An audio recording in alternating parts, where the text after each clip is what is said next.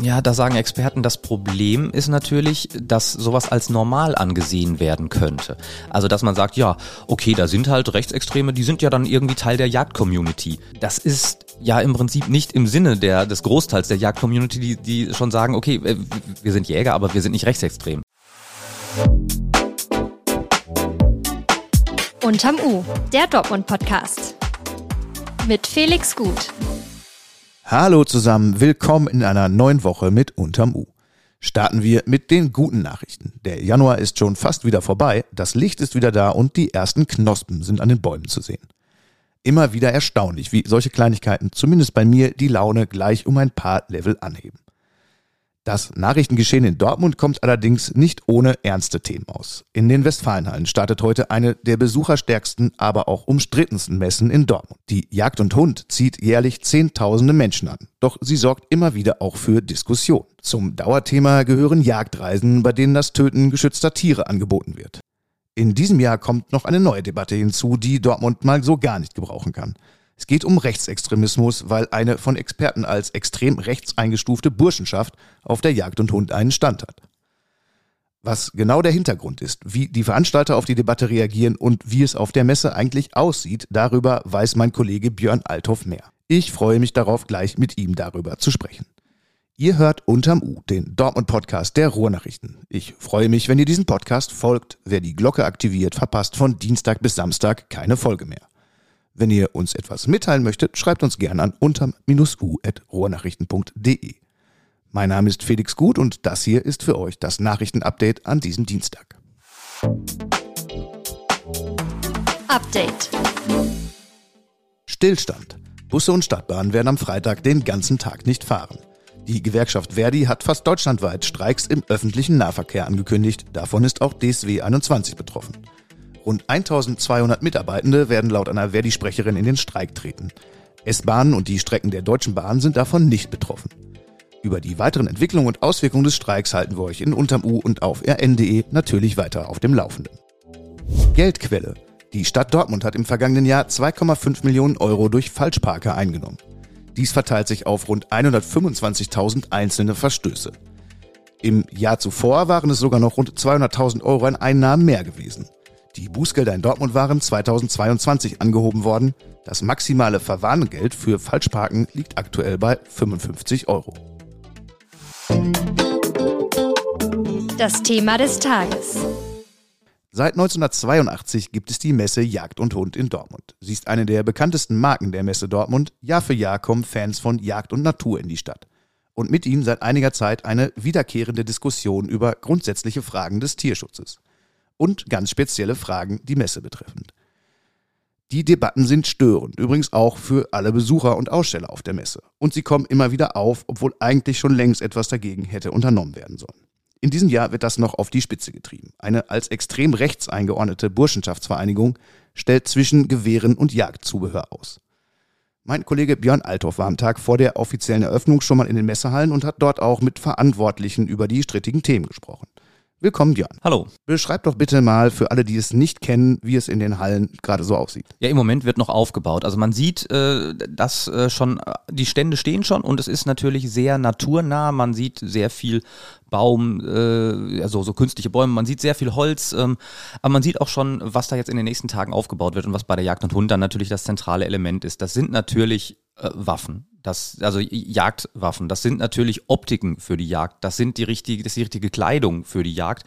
Das äh, ist natürlich, äh, auch, sind auch Sachen für, äh, für Hunde, also angefangen vom Halsband über die Leckerlis, äh, das alles gibt es. Es gibt auch einen kleinen Bereich äh, Fisch und Angel, da geht's, ja, der Name sagt es schon, was man da findet. Ähm, es gibt auch einen großen Bereich, da, ähm, da geht's um Wild Food, also um die Frage, das geschossene Tier ähm, wie kann man das denn dann auch lecker zubereiten? Und das muss man ja ganz ehrlich sagen, auch das, da gibt's ja, da gibt's auch dann äh, namhafte Köche, die sich da, da aufstellen. Also das ist ganz, ganz unterschiedlich in diesen Hallen. Also es hat ganz, ganz viele Aspekte. Der, man kann nicht einfach sagen, Jagd ist und dann kommt dann Klischee. Es ist wirklich sehr, sehr breit gefächert, sehr, sehr vielfältig. An was für ein Publikum richtet sich denn diese Messe?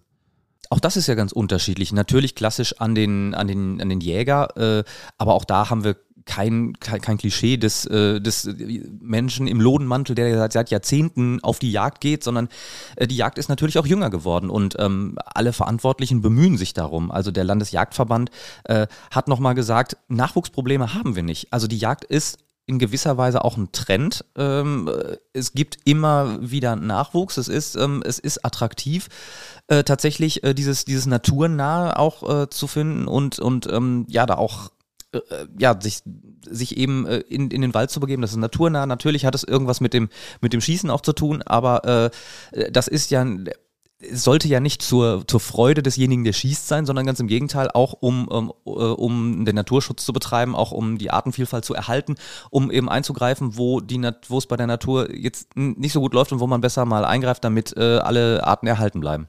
Das ist eine große Debatte, glaube ich, die wir jetzt hier wahrscheinlich nicht ganz abschließend klären können, ob Jagd jetzt der Natur dient oder eher ein Eingriff ist. Deshalb versuche ich das möglichst vorsichtig zu formulieren. Das wäre, das wäre eine Debatte, die, die können wir auch nicht führen. Die führen auch ganz viele andere Menschen natürlich auf, auf, diesen, äh, auf diesen Messen. Und bei der Jagd und Hund muss man auch sagen, diese Diskussionen werden ja auch geführt. Also es gibt, äh, es gibt Vorträge, es gibt Diskussionen, es gibt da auch äh, in gewisser Weise verschiedene Pos äh, Positionen. Ähm, das ist nicht so einfach. Also der Jäger den gibt es so nicht. Aber was natürlich auch, an wen sich das auch noch richtet, sind natürlich diejenigen, die sagen, okay, ich schaue mir das aus kulinarischen Gründen vielleicht an oder ich schaue es mir an, weil ich mich halt für, für das Angeln interessiere.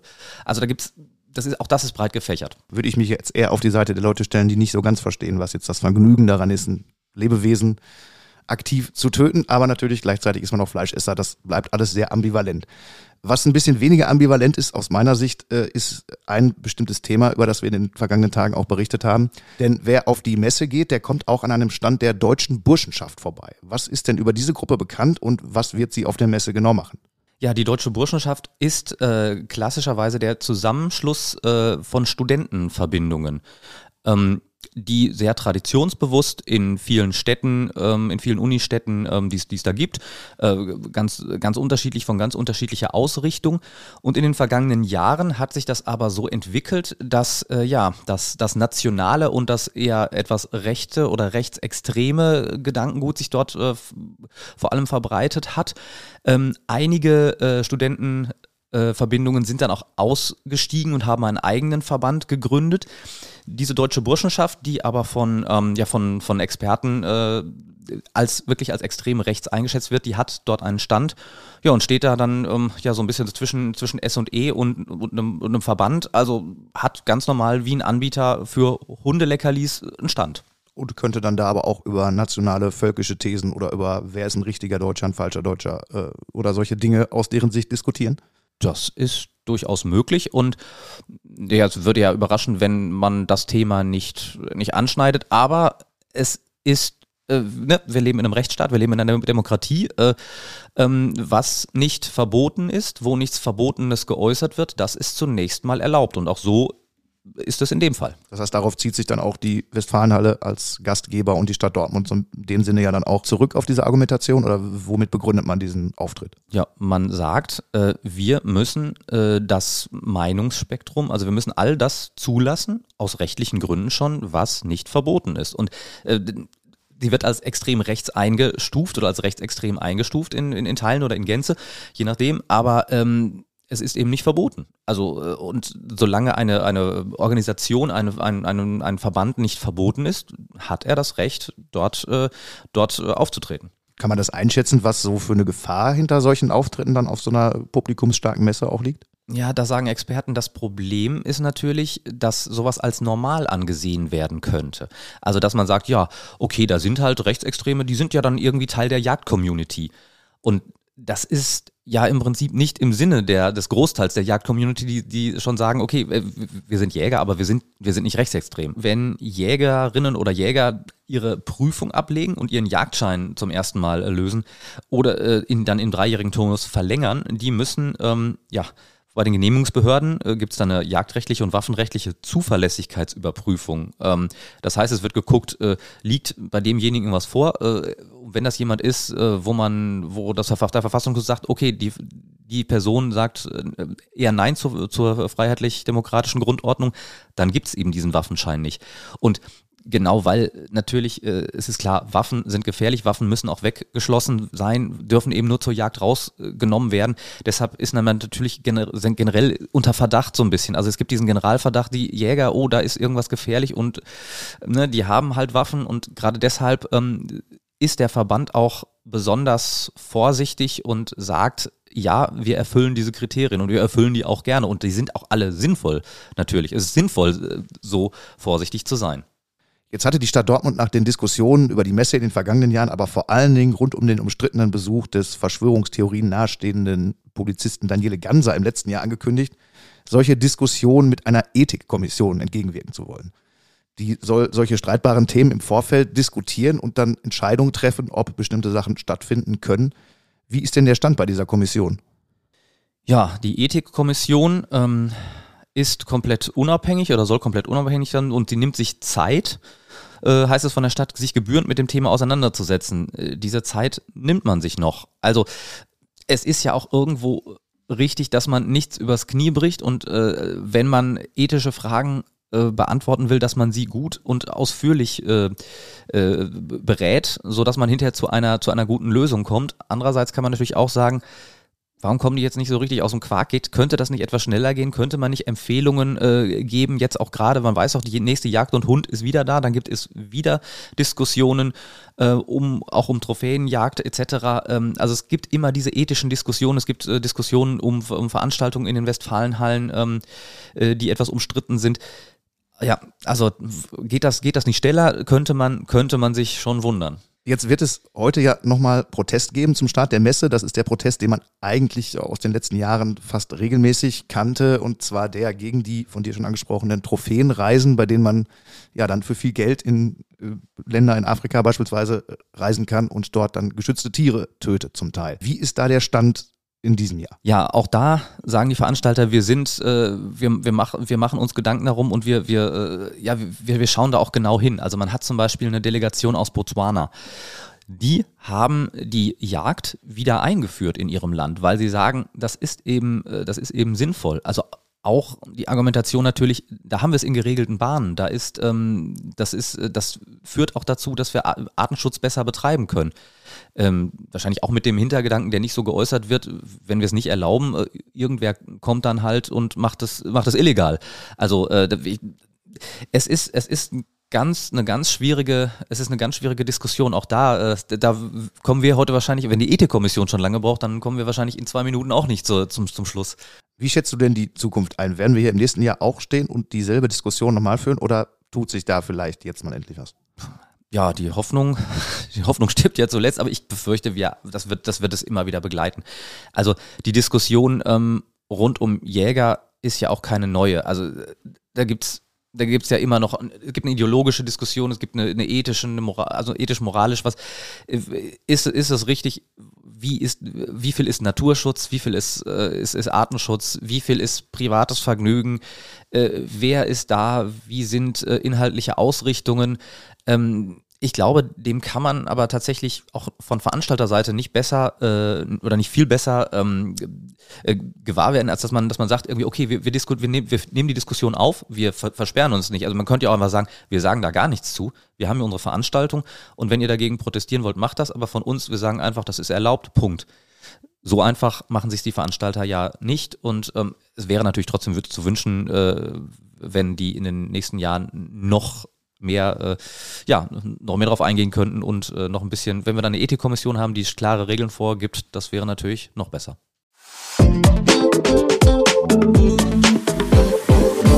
Der Dortmunder Hafen am Wochenende und am Anfang dieser Woche. Auf dem Wasser glitzern die Sonnenstrahlen, auf der noch unfertigen Promenade rennen Kinder umher, viele Menschen sitzen auf den Steinen in der Sonne. Man bekommt eine Ahnung davon, was dieser Ort für Dortmund einmal werden kann. Dabei störte nur eins. Den Besuchern stieg in den vergangenen drei Tagen ein beißender Geruch in die Nase. So als ob jemand einen riesengroßen Ofen zu lange angelassen hätte. Die Ursache dafür? Auf einem Firmengelände brannte es in einem großen Getreidesilo. Dort sind 140 Tonnen Rapssaatgut gelagert. Feuchtigkeit war in das Lagerhaus eingetreten, das löste eine chemische Reaktion in dem Saatgut aus. So entstand ein Glimmbrand, der für die Feuerwehr einen Einsatz nach sich zog, der alles andere als gewöhnlich war. Von Samstag früh bis Montagnachmittag waren Feuerwehrleute ununterbrochen im Einsatz. Sophia Wibbeke hat am Montag die frischesten Eindrücke für euch gesammelt, kurz bevor die Feuerwehr nach fast 48 Stunden den Löscheinsatz für beendet erklärt hat. Sie hat mit Feuerwehrsprecher Matthias Kleinhans gesprochen, der uns jetzt noch einmal erklärt, was am Hafen genau passiert ist und warum das Ganze so kompliziert war tatsächlich viele Kräfte vor Ort gehabt, immer mal wieder eine Brandwache gehabt, ähm, sowohl von der Berufsfeuerwehr als auch von der Freiwilligen Feuerwehr. Wird dort die ganze Zeit ähm, Stickstoff in den betroffenen Silo eingeleitet. Das wird auch noch bis Donnerstag auf jeden Fall fortgeführt. Wir wollen die Sauerstoffkonzentration unter zwei Prozent halten, das über 48 Stunden. Die Maßnahme mit dem Stickstoff ist bei Silobränden nicht ungewöhnlich. Wenn wir das Problem haben, wenn wir Wasser einfüllen, kann das Ganze aufquellen, zu einer, ähm, ja, zu mehr Gewicht führen und dann hinterher einstürzen bzw. aufplatzen. Deswegen ist bei Silobränden auf keinen Fall Wasser zu verwenden. Das mit dem Brand ist also gut gegangen. Und nachdem ich mit so optimistischen Worten gestartet bin, möchte ich enden mit einem kurzen Telegramm von Nachrichten, in denen etwas Gutes steckt. Da ist einmal das 49-Euro-Ticket, das nicht teurer wird. Eine Preiserhöhung nach dem ersten Jahr war lange von vielen der 117.000 Abonnentinnen und Abonnenten befürchtet worden. Jetzt gibt es vorerst Sicherheit, dass es beim bequemen Abo-Modell für 49 Euro bleibt. Positive Nachrichten gibt es auch vom Immobilienmarkt in Dortmund, sagt zumindest der Immobilienmakler Marvin Mikosch. Er sieht nach eineinhalb Jahren Krisenmodus einen Markt, der wieder aufblüht. Die für Käufer günstige Zinsentwicklung und eine Abkühlung des lange überhitzten Marktes machen laut Mikosch den Hauskauf wieder für mehr Menschen interessant. Als Beispiel nennt er den Verkauf eines Hauses für 400.000 Euro, das im Herbst noch fast 100.000 Euro mehr gekostet habe. Und eine Dortmunder Kulturinstitution ist vorerst gerettet. Das Ensemble des Ruhrgebietskarnevals Geierabend hatte kürzlich einen öffentlichen Hilferuf gesendet, weil der Kartenverkauf für die noch bis zum 13. Februar laufenden Shows existenzbedrohend schleppend lief. Das wiederum hat einen Run auf die Tickets ausgelöst, so sehr, dass es am 7.2. nun sogar eine Zusatzvorstellung des Geierabends auf Zeche Zollern gibt. Damit sind wir am Ende der heutigen Folge. Alle Hintergründe zu den Themen der Sendung findet ihr wie immer in den Show Notes. Dort findet ihr auch einen Link zu unserem RN Plus Podcast Angebot für drei Euro in den ersten drei Monaten. Vielen Dank, dass ihr diesen Podcast hört. Morgen gibt's die nächste Folge. Dann ist Bastian euer Host. Macht's euch so angenehm wie möglich, passt aufeinander auf. Alles Gute.